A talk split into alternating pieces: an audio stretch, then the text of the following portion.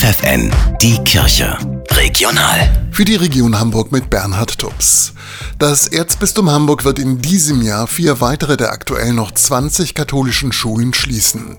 Betroffen sind die katholischen Schulen Altona und Neugraben sowie die Domschule St. Marien und die Franz von Assisi Schule.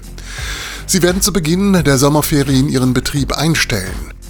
Seit dem 1. Januar müssen kirchliche Mitarbeiter im Erzbistum Hamburg nicht mehr befürchten, dass sie aufgrund ihres Privatlebens ihren Job verlieren könnten. Der Grund, es gilt ein neues kirchliches Arbeitsrecht. Vorher war beim Mitarbeitenden der Kirche der Job gefährdet, wenn sie beispielsweise nach einer Scheidung wieder geheiratet haben oder offen in einer homosexuellen Partnerschaft gelebt haben.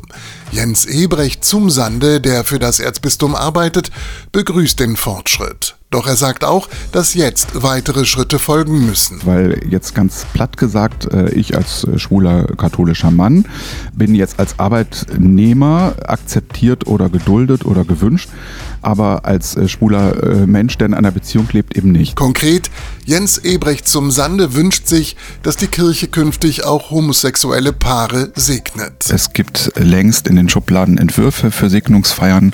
Da erlebe ich aber noch viele Bischöfe, die immer noch sehr viel Wert darauf legen, dass sich das vor allem erstmal unterscheiden muss von irgendeiner Form von äh, Ritual für Hetero-Menschen. Und solange das immer noch so ist, merke ich, dass in den Köpfen von Bischöfen noch nicht angekommen ist, dass wir hier über eine Form von gleichberechtigter äh, Partnerschaft nachdenken.